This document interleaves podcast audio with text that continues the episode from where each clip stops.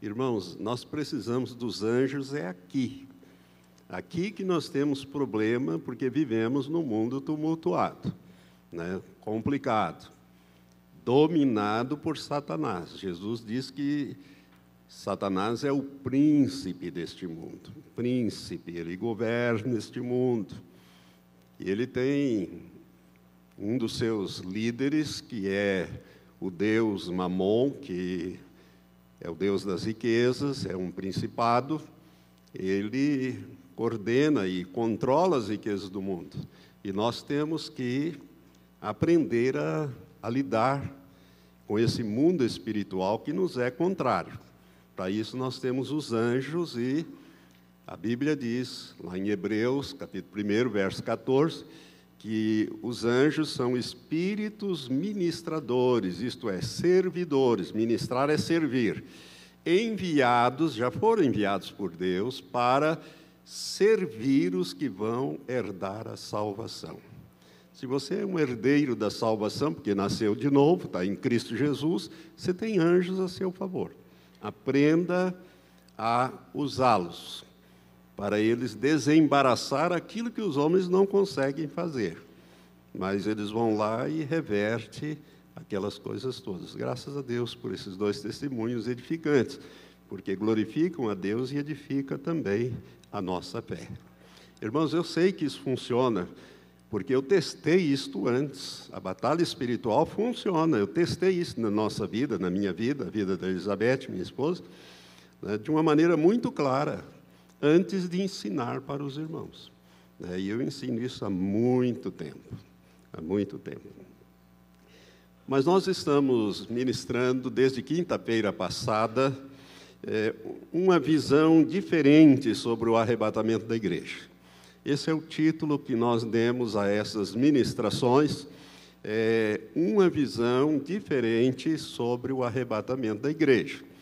E eu já expliquei, se você não esteve na quinta-feira, se você não ouviu, entre no site da igreja, betelonline.com.br, ou então no meu site, que é www.valtenirporto, com W também, valtenirporto, tudo junto.com, você vai achar lá esse título, uma visão diferente sobre o arrebatamento. Pastor Giovanni já postou no YouTube, no nosso canal, e do YouTube na nossa conta e já está correndo. Muitos já pegaram, copiaram, colaram, colocaram em outros sites, blogs, já está andando por aí essa ministração. E é exatamente esse propósito, uma visão diferente, que eu conheço já há muito tempo, mas nunca ministrei.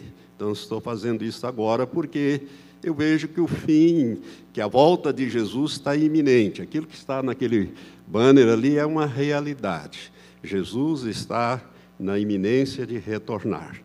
E na última quinta-feira nós é, encerramos, encerramos falando é, sobre as duas chuvas, a chuva temporã e a chuva serôdia.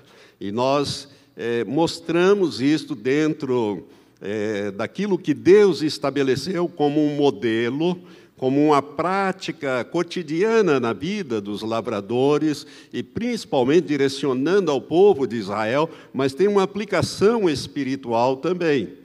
Então, na era da igreja, quando a igreja começou no dia de Pentecostes, nós tivemos a chuva temporã, que é a chuva dada ao seu tempo, que vem para, depois de um verão quente, o chão seco, aquela chuva torrencial de vários dias, ela vai molhando a terra, penetrando a terra, preparando a terra para ser arada e semeada. Né, sem esta chuva, se você semear, você não vai é, colher coisa alguma, porque falta a água ali, a menos que você tenha irrigação.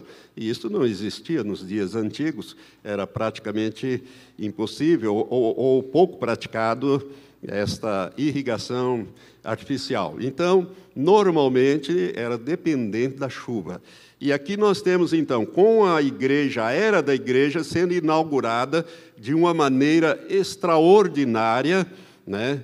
e naquele dia, diz a Bíblia, que foram batizados, não sei quantos se converteram, mas foram batizados quase 3 mil pessoas naquele dia de Pentecostes, naquela pregação de Pedro, completamente diferente. O Pedro da traição e o Pedro né, da, do dia de Pentecostes. O apóstolo era o mesmo, mas a unção sobre ele e o batismo com o Espírito Santo fez toda a diferença, não só na vida dele, mas de todos aqueles 120 que ali estavam, e a igreja começou de maneira espetacular e foi prosseguindo, prosseguindo, anos, décadas, né, com dificuldades, né, com lutas, porque é, começou a expandir muito e começaram também as perseguições. E nós vemos isso através da história. Irmãos, eu, nós estamos vivendo agora, estamos chegando agora à época da última chuva, ou da chuva serôdia. Aquela chuva que eu expliquei, que ela vinha é, no final, quando o grão já havia nascido, então era aquela chuva também de vários dias que vinha para é, fazer o grão crescer né, ela vinha para granar o grão, né, granar o grão e para também proporcionar o amadurecimento desta, deste fruto. Então, o fruto que se colhia e se colhe é o fruto maduro, o fruto pronto, né, granado, bonito. Então, Deus prometeu essas duas chuvas, e na, na história espiritual da igreja, nós temos o início em Pentecostes e temos o fim agora. E virá então esta chuva, ela já esse movimento já começou e nós vamos ver isto de uma maneira muito clara, né? Porque está chegando a hora então de nós vermos Jesus voltar para buscar a sua igreja. Então, este irmão, J. Leland, como eu expliquei, é, na quinta-feira passada, ele teve uma, recebeu uma palavra de profecia na noite de 4 de agosto de 1964, e baseado ali nessa palavra que o Senhor dá a ele, ele então escreveu aquele livrinho que eu mostrei, está aqui, eu tenho ele aqui, As Três Vindas de Jesus. Já falei sobre a primeira, estamos entrando então na segunda. Aqui, qual é essa segunda vinda de Jesus que ele fala? é Jesus voltando então para buscar os seus santos, para buscar os seus santos. E aqui começam as diferenças. Aqui vão começar as diferenças daquilo que nós temos aprendido, estudado, pregado, não só eu, mas centenas, milhares de pregadores, pastores falam sobre isso. Eu queria que você abrisse no livro do Apocalipse nós vamos ler o que Jesus mandou que o apóstolo João, na ilha de Pátimos, quando ele estava lá, quando ele recebeu, teve aquela visão gloriosa, e aquela visão, aquele arrebatamento, ele, o apóstolo João já estava bem no final da sua vida, isso foi lá pelos anos 90 e alguma coisa da nossa era, da era cristã, finalzinho já do primeiro século, ele foi exilado nesta ilha por ordem do imperador Diocleciano, numa perseguição que se fazia naquele tempo. Ele, que era o pastor da igreja cristã em Éfeso, e ele então vai parar nesta ilha de Pátimos. E ali o Senhor aparece a ele de uma maneira gloriosa, e ele tem aquela visão descrita no capítulo 1 do Apocalipse, e Jesus dá uma ordem para ele escrever sete cartas às sete igrejas. As sete igrejas que estavam na Ásia. E Jesus então manda eles. Hoje, essas igrejas, elas estão todas localizadas no território, as ruínas delas, né? As ruínas dessas cidades estão localizadas no que nós conhecemos como a Turquia, né? ao norte né, ao norte, na Turquia. Todas elas estão lá, as ruínas, e muita gente faz excursões e, e vão nas ruínas de Éfeso, de Esmirna, Filadélfia e outros lugares por lá. E Jesus manda escrever estas cartas e ali ele traça, Jesus traça um retrato da vida espiritual daquela igreja, mas aqui também, irmãos, nós temos profeticamente, é, profeticamente essas sete cartas, as sete igrejas, simboliza toda a era da igreja, do Pentecostes até o arrebatamento. Então, nós temos aqui, espiritualmente falando, sete cartas que simbolizam esses quase dois mil anos que já estamos é, encerrando, né?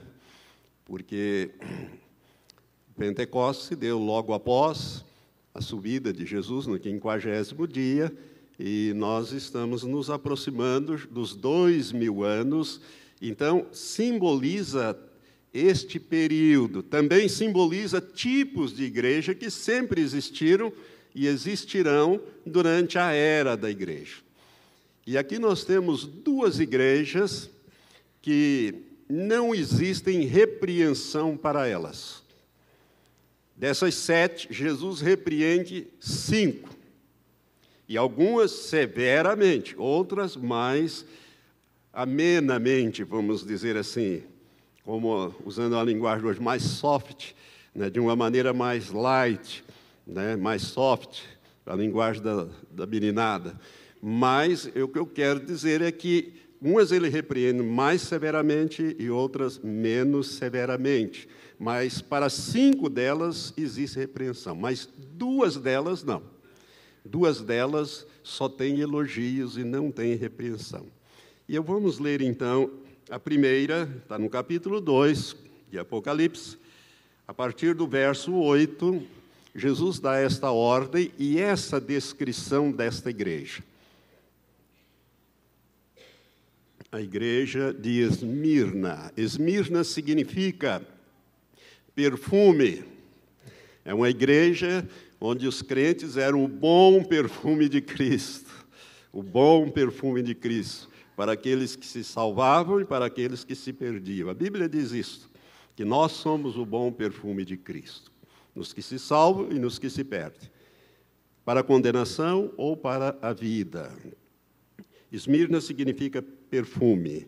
E aqui está escrito: Jesus diz assim a João: ao anjo da igreja em Esmirna escreve, ou seja, ao líder da igreja na cidade de Esmirna escreve: Isto diz o primeiro e o último, que foi morto e reviveu. Conheço a tua tribulação e a tua pobreza, mas tu és rico.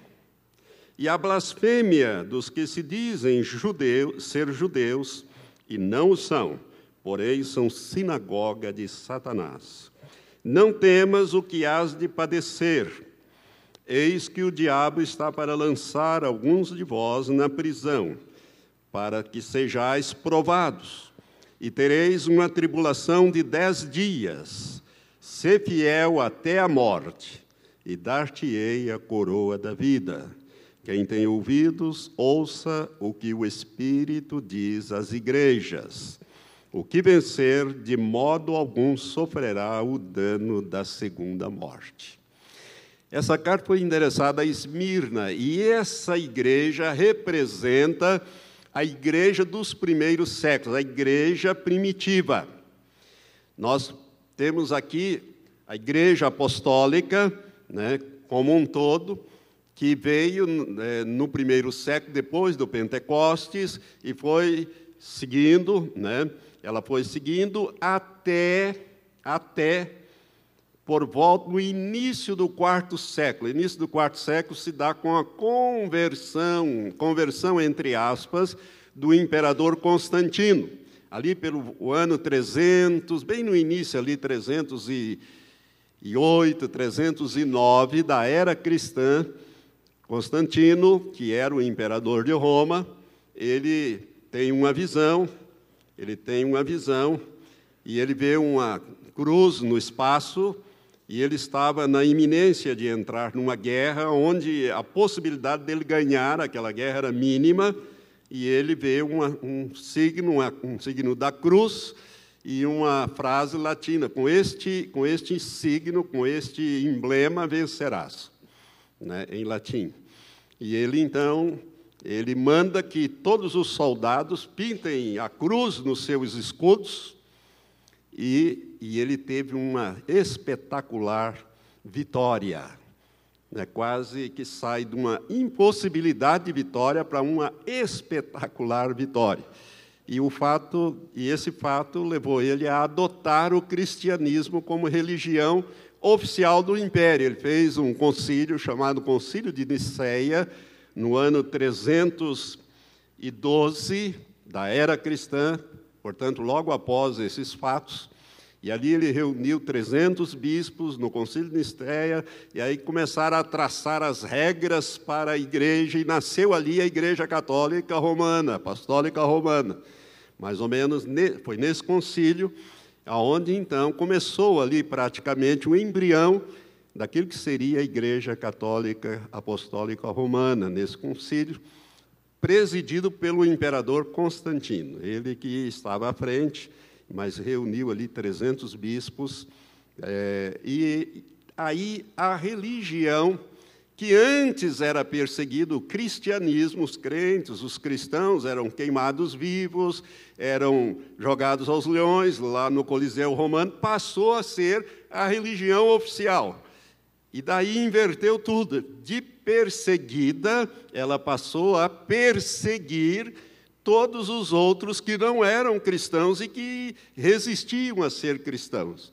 E o resultado é que nós vamos entrando, então, né, e aí então começa a decadência. Então, esta igreja de Esbir, nessa carta, ela representa a igreja cristã nos seus primórdios, é a igreja primitiva.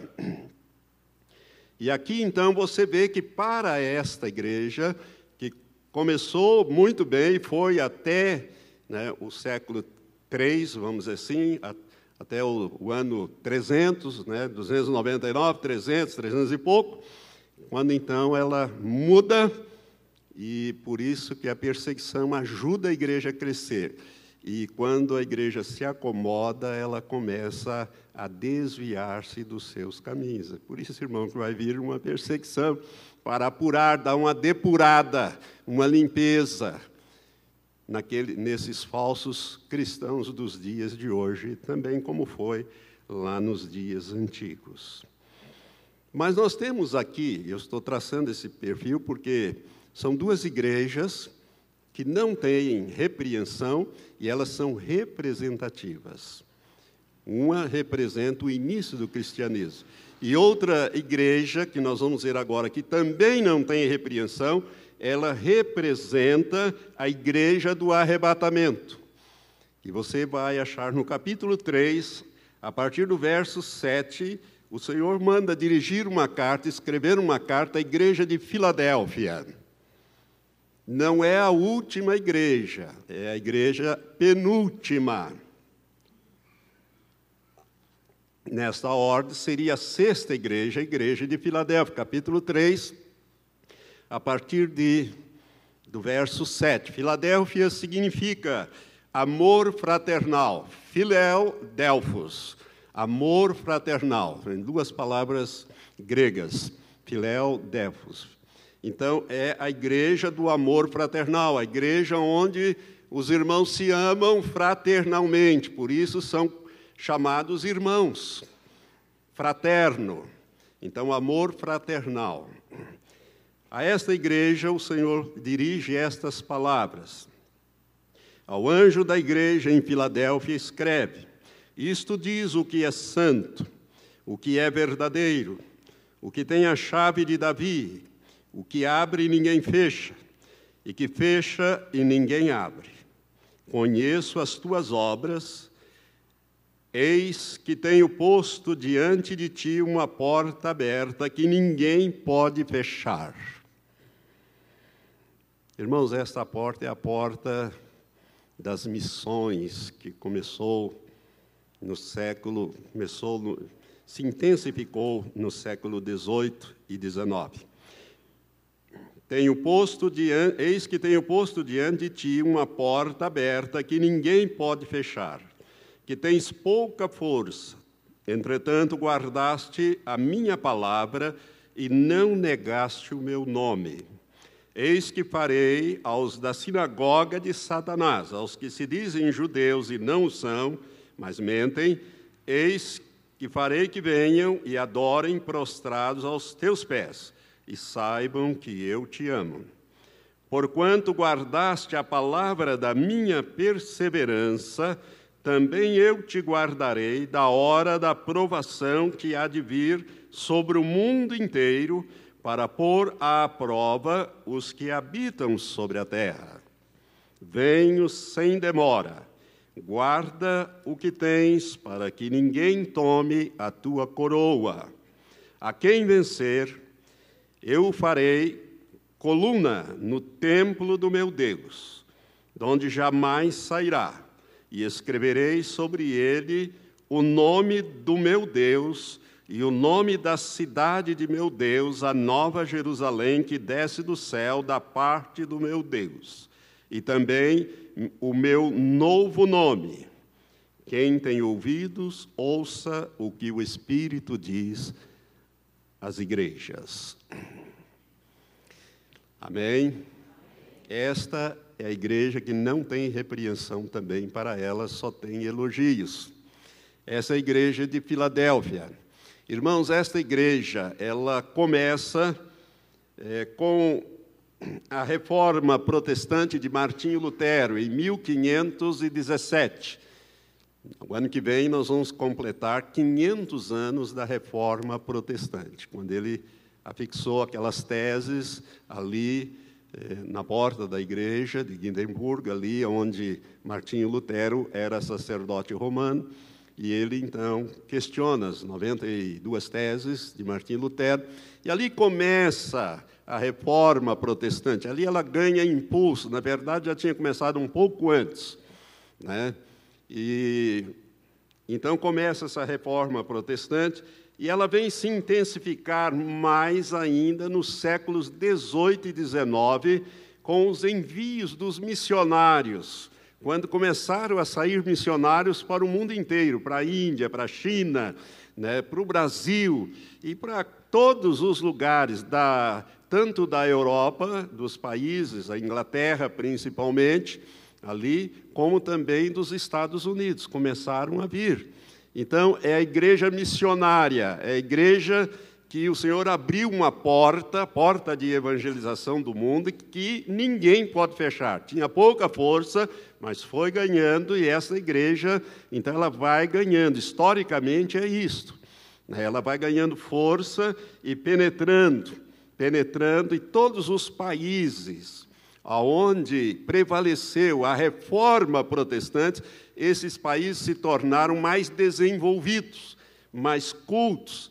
As pessoas é, aprenderam a ler, porque até então, né, até a reforma de Lutero, a Bíblia era em latim, era vulgata. E o povo não falava latim, o povo falava suas línguas locais. Mas aí, com a reforma, a Bíblia foi traduzida para o alemão, depois traduzida para o inglês e vai por aí afora. E começou a ser lida e praticada, e o povo aprendia a ler para ler a Bíblia.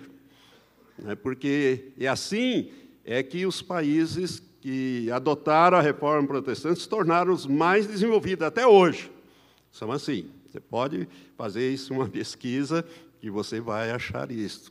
Isso é sociologia, antropologia e outras coisas assim que você vai aprender como a, essas coisas. Então, esta essa segunda igreja que representa a igreja do arrebatamento, a igreja que começa então a buscar a santificação, né, a buscar um compromisso pessoal com Deus, já não era mais uma prática religiosa, mas uma. O cristianismo se tornou, deixou de ter esse cunho de uma religião e se tornou uma realidade na vida das pessoas. E começou e foi, e Deus foi agindo através desta igreja, né, até que, no início do século XX, no dia 1 de janeiro de 1901, nos Estados Unidos, numa reunião de oração, aconteceu o batismo do Espírito Santo numa mulher. E assim começou ali um avivamento, um avivamento que vai ganhar força em 1906, é o chamado avivamento da Rua Azusa, lá nos Estados Unidos, com Willie Seymour e, e, outros grandes avivalistas, e Deus começou a batizar com o Espírito Santo, trazer de volta aquela experiência lá do Pentecostes que havia se perdido ao longo desses séculos. Porque do século IV, início do século IV em diante, a igreja foi um declínio, é a chamada Era das Trevas. Era das Trevas. Moral e espiritualmente foi quase que apagou, mas ela começou a reviver novamente ali com Lutero e veio século XVII XVIII, né, foi o início do século XVI, XVI, XVII, XVIII, né, os grandes descobrimentos e tal, e veio até que nós chegamos no século XX, e bem no início do século XX, muitos estavam buscando um avivamento espiritual aos moldes de Atos 2. E foi no dia 1 de janeiro. Eu não anotei o nome desta mulher, mas aconteceu lá nos Estados Unidos. Esta mulher foi batizada com o Espírito Santo, falou em línguas, e, e o Senhor começou a, a fazer essa obra ali, foi expandindo, e essas reuniões da Rua Azusa não cabia gente. Todas as cidades ali foram influenciadas, grandes curas, grandes milagres, e Deus agia de uma maneira espetacular. Era uma coisa assim extraordinária o avivamento. Eu tenho um livro que eu gosto muito chamado Eles falam em outras línguas, que é escrito alguém que viveu esta época né, ali do início do século XX, e isto veio, veio, veio. Ali, irmãos, então, nascem as igrejas pentecostais, da origem às igrejas pentecostais. E hoje, o maior, maior desenvolvimento do evangelho está, o evangelho é, na área da, da igreja cristã reformada, né, está no meio pentecostais. As grandes denominações são pentecostais né, e não tradicionais. Tem as grandes nacionais, é, é, tradicionais, mas realmente dá início a esta o nascimento das igrejas pentecostais vem para o Brasil e nasce aqui a Assembleia de Deus e outras tantas igrejas grandes tudo desse fruto ali da Rua Azusa. É ali que começa. Vai para para a Inglaterra, nós temos ali vários fatos. Isso aí tudo é história, história da igreja, história eclesiástica. Né? E aí, então, nós chegamos aos anos 60 e 70.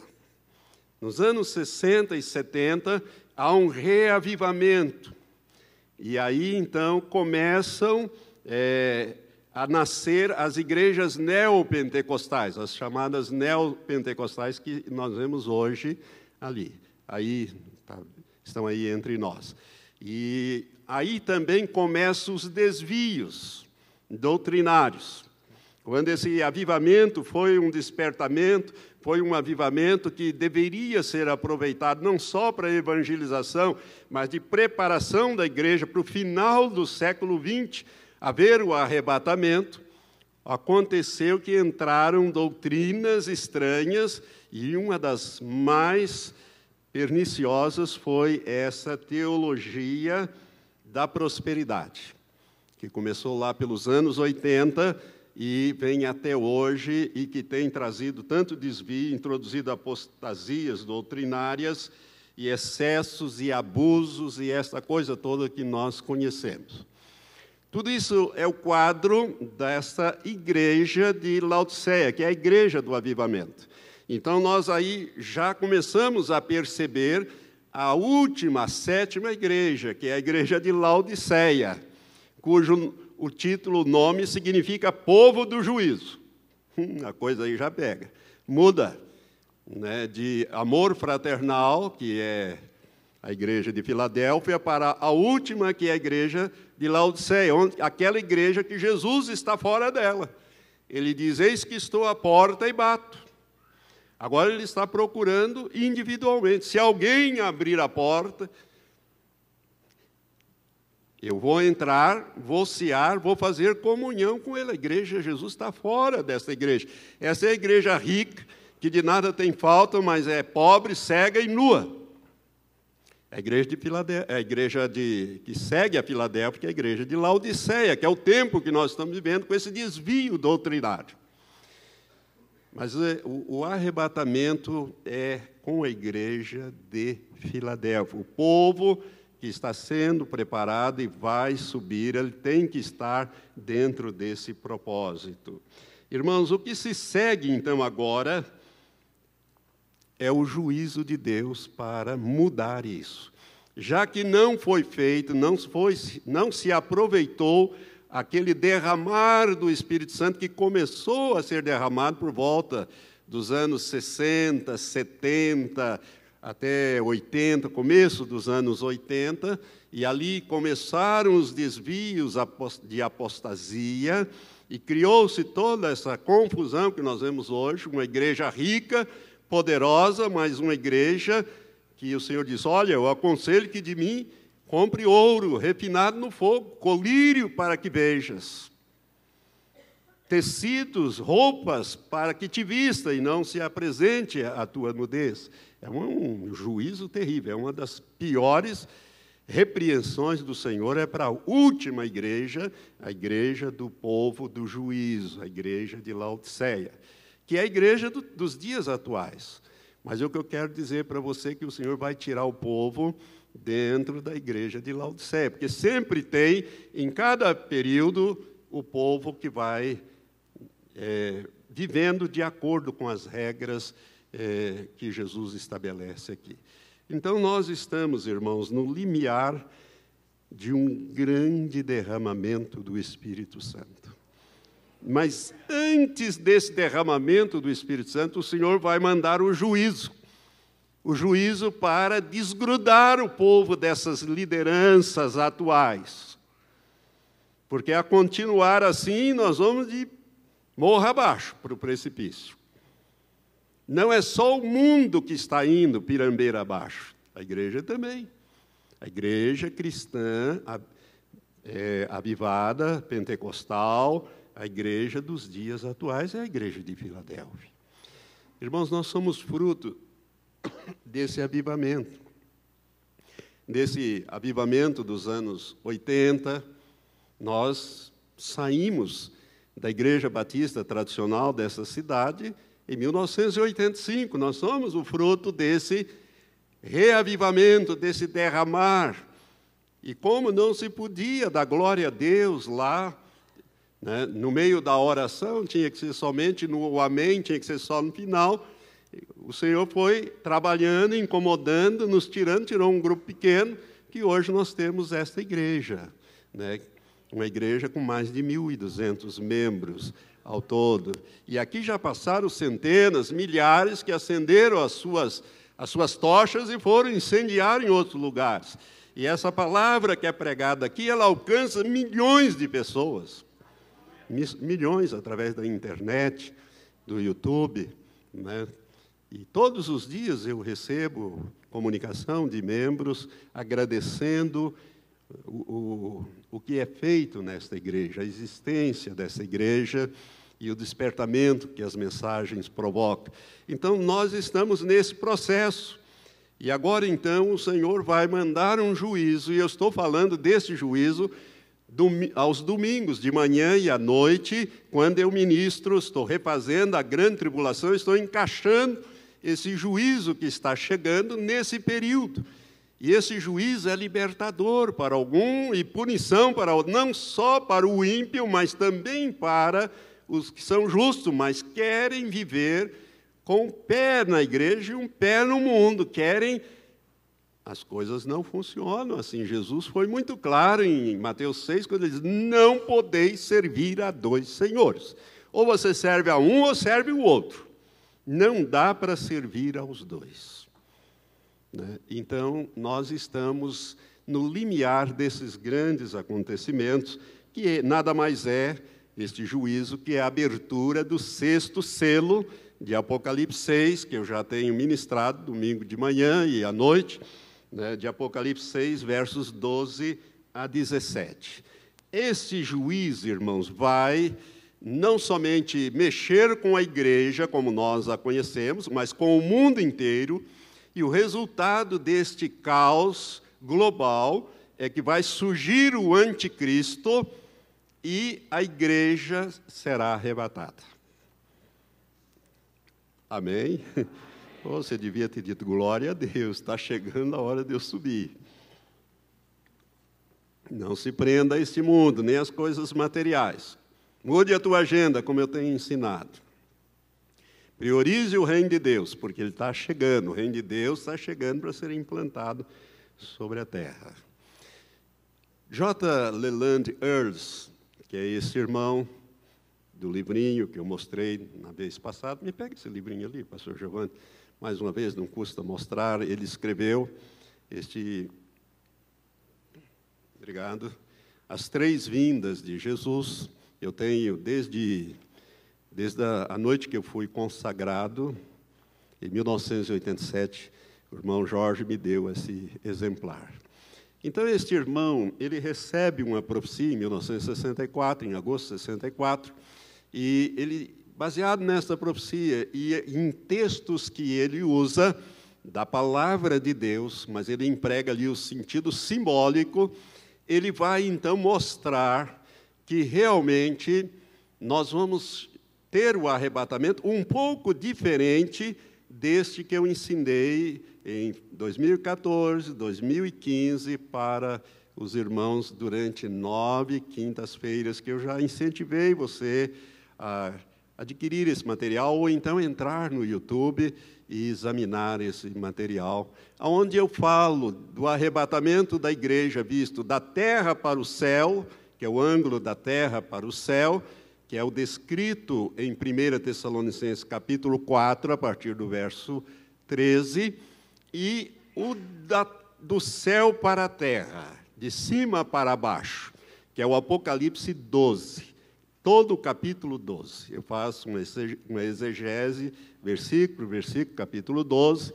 Levo, acho que das nove ministrações, seis eu levo sobre o ângulo da, do céu para a terra, o Apocalipse capítulo 12. E este irmão, ele escreve muito bem esse livrinho, e ele então vai trazer, através desta profecia, um pouco diferente. Ele diz, ele ensina que haverá um grupo menor, um grupo bem menor de santos, de pessoas salvas por Jesus Cristo, lavadas, cheias do Espírito, que são o, os frutos, os santos maduros, que subirão primeiro. Então, ele ensina, e eu vou mostrar isso em alguns textos da Bíblia, que um grupo bem menor vai subir primeiro. Não é a igreja. É um grupo de primícias. Você já ouviu falar essa palavra, primícias?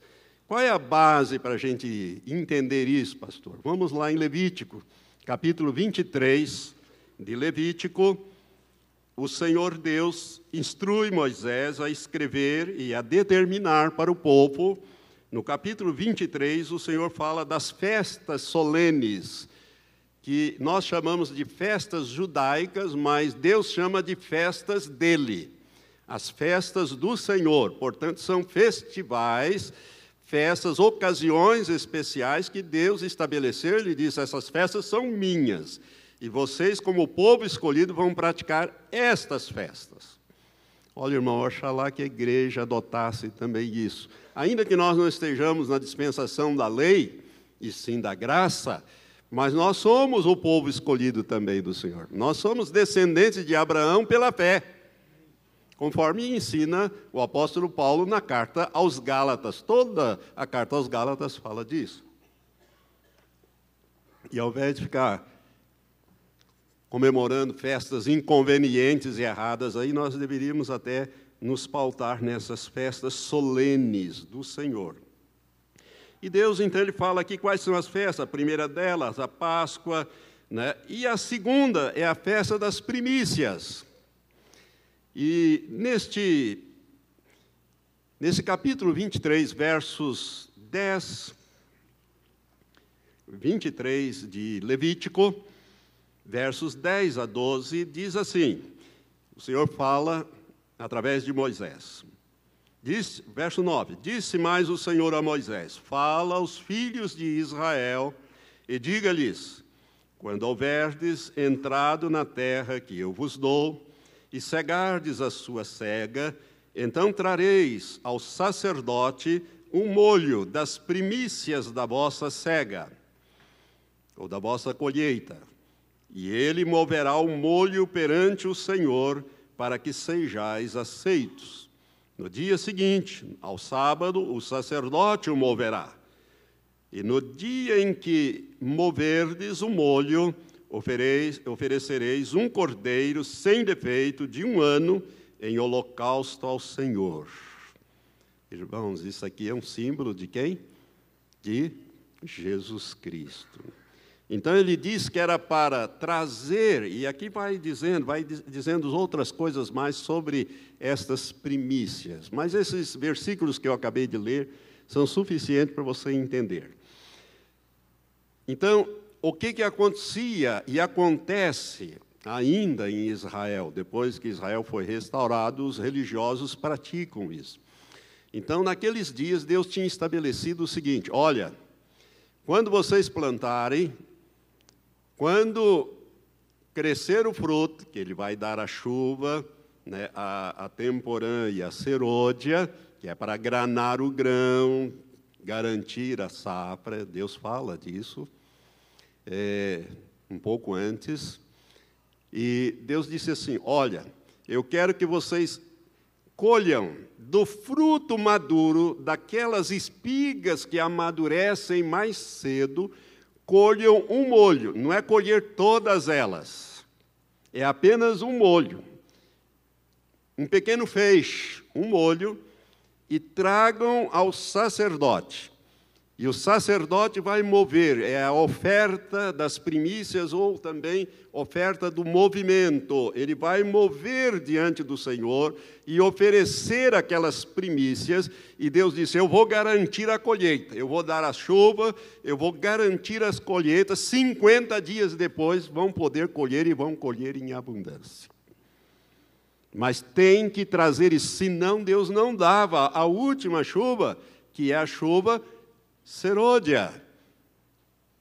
Ele não, dá, não daria e o grão murcharia, a colheita se perderia, se não trouxesse a ele as primícias dos frutos maduros. Dentre os frutos maduros colhia-se alguns feixes, algumas, alguns galhos, né, algumas hastes, formando um feixe e trazia aquele feixe ao sacerdote. Isso é simbolizado esse irmão diz que esse feixe ele simboliza esse pequeno molho dos frutos maduros que ele entende ser, isso é o entendimento que ele dá, os 144 mil.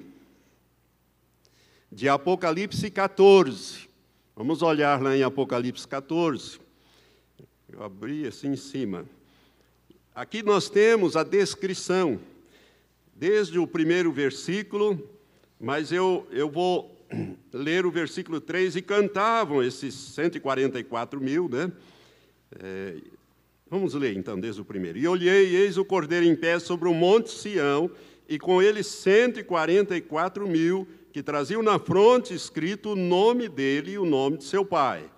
E ouvi uma voz do céu, como a voz de muitas águas, e como a voz de, uma, de um grande trovão, e a voz que eu vi era como de arpistas que tocavam as suas harpas e cantavam um cântico novo diante do trono e diante dos quatro seres viventes e dos anciãos. E ninguém podia aprender aquele cântico senão os 144 mil, aqueles que foram comprados da terra. Olha, preste atenção, não são os 144 mil do capítulo 7 que são judeus, 12 mil de cada tribo. Aqui são outros 144 que vêm de toda a terra, de toda a terra, que foram comprados da terra. Estes são Os que não se contaminaram com mulheres, porque são virgens, esses são os que seguem o cordeiro para onde quer que ele vá. Esses foram comprados dentre os homens para ser as primícias para Deus e para o cordeiro. E na sua boca não se achou engano, porque são irrepreensíveis. Lembre-se que o livro de Apocalipse é um livro simbólico. Então nós temos muitos símbolos aqui. Não é literal isso aqui. Isso aqui é simbólico nada mais do que 12 vezes 12 mil, dá 144.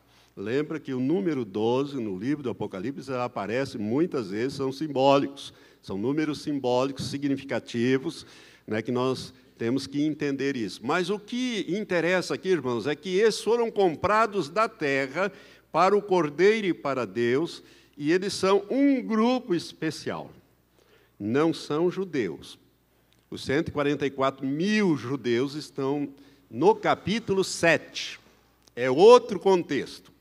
Não tem nada a ver com esses 144 mil que estão aqui, aparece na visão, já em cima do Monte Sião, aqui na terra. O Monte Sião é aqui na terra, lá em Jerusalém.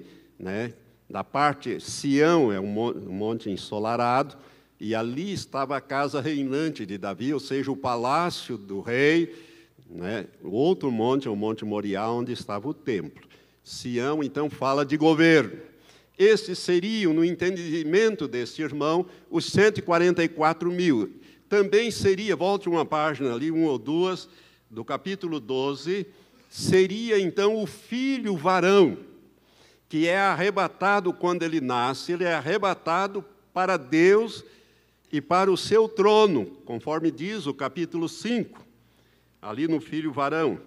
E deu à luz, ele está falando da mulher, um filho varão que há de reger todas as nações com vara de ferro. E o seu filho foi arrebatado para Deus e para o seu trono, e a mulher fugiu para o deserto.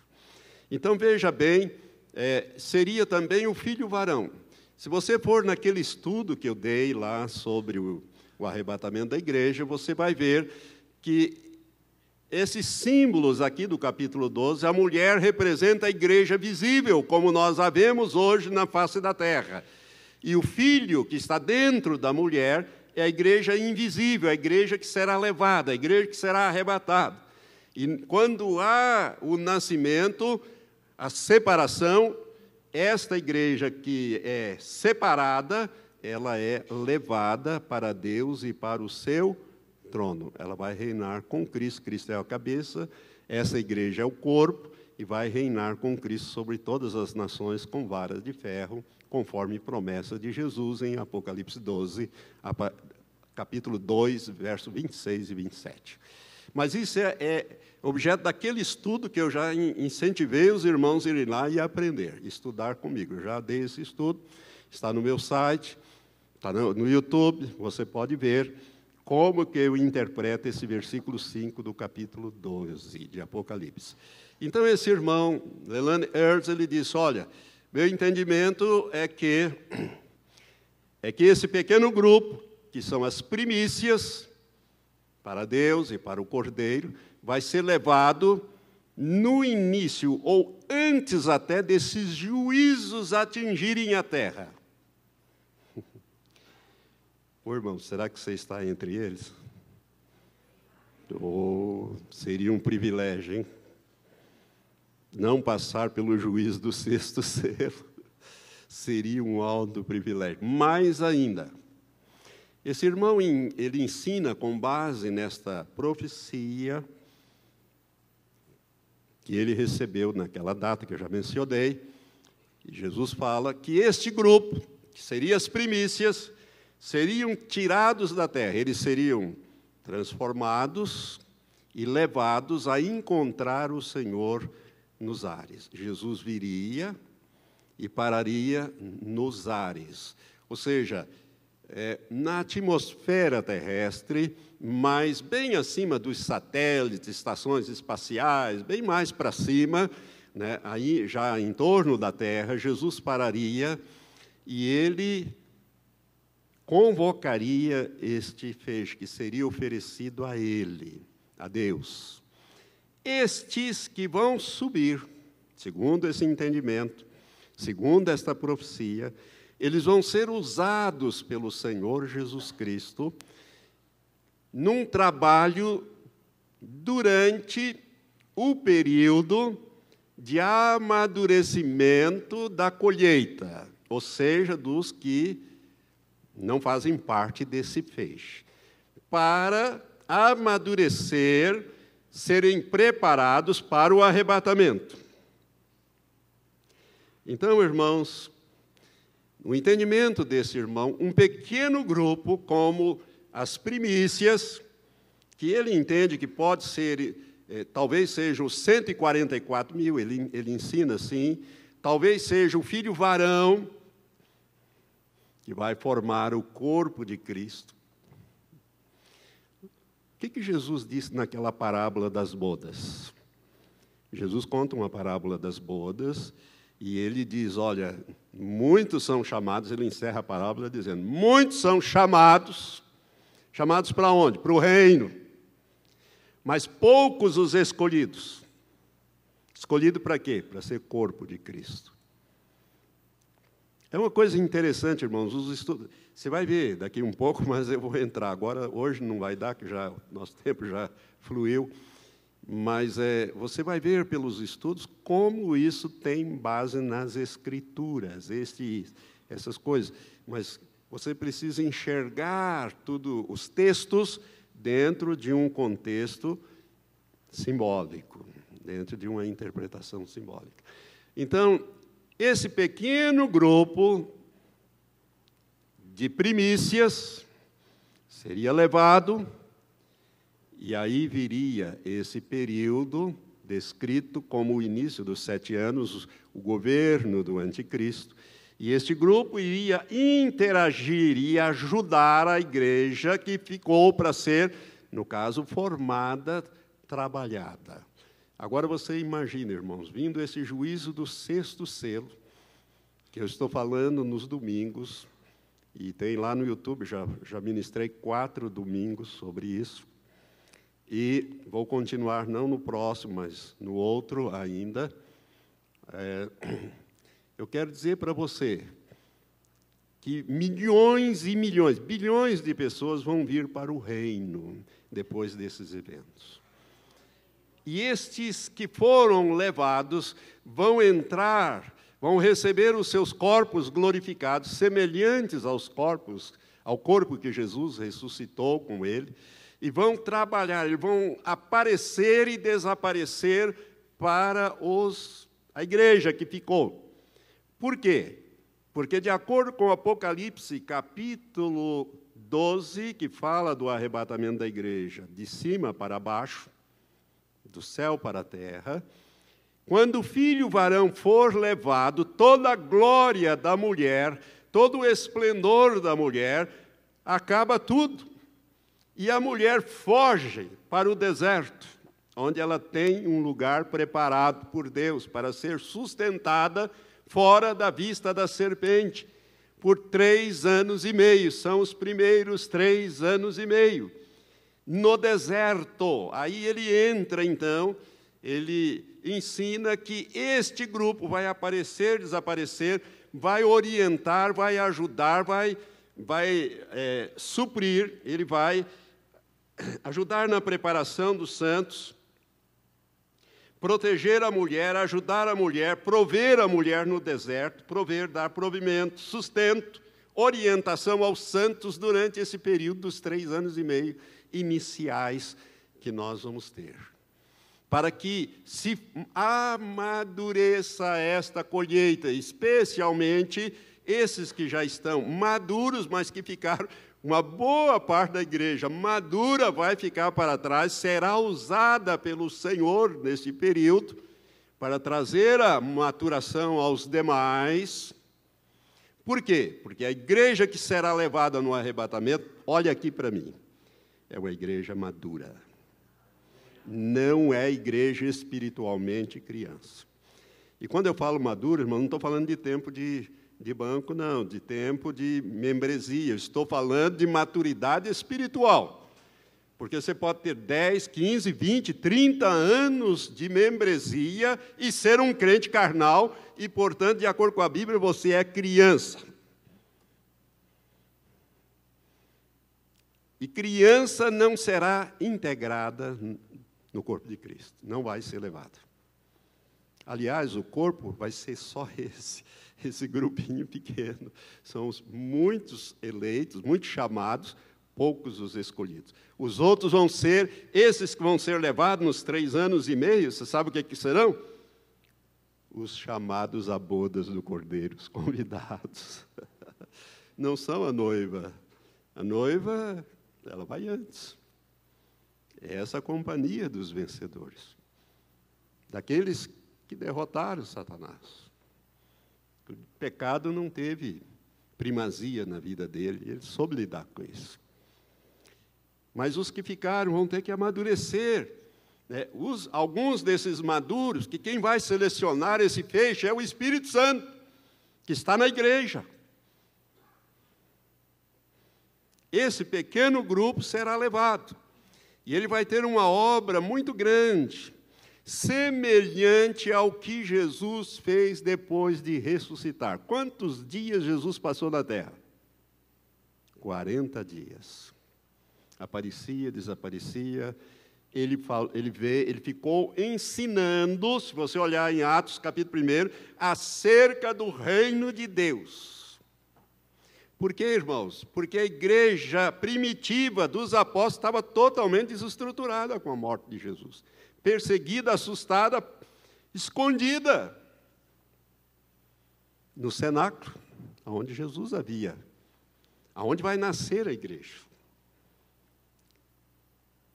Tava, Tomé não estava lá quando Jesus apareceu, oito dias depois que ele se reuniu novamente. O Pedro achou melhor ir pescar, e vou pescar, e aí uns outros disseram, eu também vou e tal. Olha como é que estava, desestruturada a igreja. Jesus passa a reunir com os seus discípulos, aparecia, desaparecia, mas aí ele já estava no seu corpo glorificado, ele estava completamente diferente daquele Jesus que ele andou com eles. 40 dias. 40 é um tempo de provação na Bíblia. Toda vez que a Bíblia fala 40, ela está falando por isso 42 meses. Os três anos e meio dão 42 meses. E o Senhor diz: Eu vou abreviar aqueles dias, senão nenhuma carne vai se salvar. Pode ser essa abreviação? Pode ser nesse período. Pode ser nesse período. Irmãos, é uma coisa gloriosa quando você começa a entender esse simbolismo. Né? Me permita, eu quero terminar essa parte. Então, estes vão subir, vão receber um comissionamento especial, vão estar nos seus corpos, vão aparecer e desaparecer para a igreja, vão orientar a igreja nos dias, vão proteger a igreja, não são anjos, se você olhar a Bíblia diz que a terra acudiu a mulher, vem aquela perseguição do anticristo. Esses vão aparecer e desaparecer e dizer: olha, é por aqui, é por ali, nós vamos para cá, nós vamos para lá, vamos fazer isso. Senão a igreja é dizimada, mas ela é preservada no deserto. Deserto é tempo difícil, tempo de dificuldade. Você vai ver os milagres que vão acontecer multiplicação de comida, vai ser curas. Não tem médico, não tem hospital, não tem nada disso. Mas tem o médico dos médicos e o poder de Deus operando. Pode ter certeza disso, irmão. Eu tenho uma convicção disso no meu espírito que você nem não imagina. Por isso que eu falo essas coisas. Você vai ver o que Deus vai fazer nesses três anos e meio. E vai usar esse, se esse ensino de J. Leland Lerdes, baseado naquela profecia que Deus deu para ele, estiver certo, vai ser dessa maneira. Por isso que eu estou ensinando. Eu nunca ensinei isso antes para não criar confusão. Mas como eu presinto que o tempo chegou e poderá ser deste jeito, então nós vamos ter um grupo muito pequeno que vai ser levado de toda a terra e este grupo vai ser comissionado e ele vai aparecer, desaparecer. Lembre-se que quando Jesus ressuscitou, ele estava diferente. Nem os seus discípulos conseguiu identificar ele. Os dois de Emaús só conseguiram na hora que ele partiu o pão. Ou seja, no momento em que ele pegou o pão e começou a rasgar aquele pão, apareceram os sinais dos cravos daquele dia. Quando eles identificaram, ele pum, desapareceu na frente deles. Aí ele diz: Ah, por isso que nos ardia o coração, quando pelo caminho ele nos falava, ensinava. E Jesus chamou a atenção: Ó, oh, tardos de entendimento, até quando vocês vão ficar com essa cabeça dura? Será que vocês não enxergam as coisas? E ele então, aí eles voltaram de noite mesmo, com os riscos que era viajar de noite. Voltaram e quando eles chegaram e fizeram o relatório naquela noite, no começo daquela noite, fizeram o relatório para os onze que estavam ali reunidos, trancados, Jesus aparece no meio deles e diz: Paz seja convosco. Que maravilha, irmãos. Os discípulos ficaram assustados, é um fantasma, peraí, está diferente, que negócio é esse? Jesus disse: Eu não sou um fantasma, veja que eu tenho carne e ossos, não sangue, mas carne e ossos. E tem alguma coisa para comer? Deram a ele, alguma coisa ele comeu na presença deles. Maravilha. Vai ser assim, possivelmente pode ser assim. Então nós vamos ter esses, essa companhia de, de santos que vão ser usados para isto. E eu então vou parar aqui, porque tem, tem umas coisas aqui muito importantes que eu vou ter que gastar tempo para poder ensinar para os irmãos acerca do que estes vão fazer nesse período de três anos e meio. Você está notando que é um pouco diferente do arrebatamento que nós ensinamos? Que o arrebatamento que nós ensinamos não tem essa companhia, não tem esse grupo, não tem esse feixe, não tem esse molho, não tem esses maduros que são colhidos e levados e ofertados ao Senhor e são usados por Ele no amadurecimento da safra, vamos dizer assim dos frutos, da preparação dos frutos durante aqueles três anos e meio. Irmão, se for assim, você pode ser levado. Que, veja bem, isso não quer dizer vai levar os 144 mil pastores, apóstolos, profetas. Não é isso não. Santos. Ah, como vai ter surpresa aí. Como nós teremos surpresas.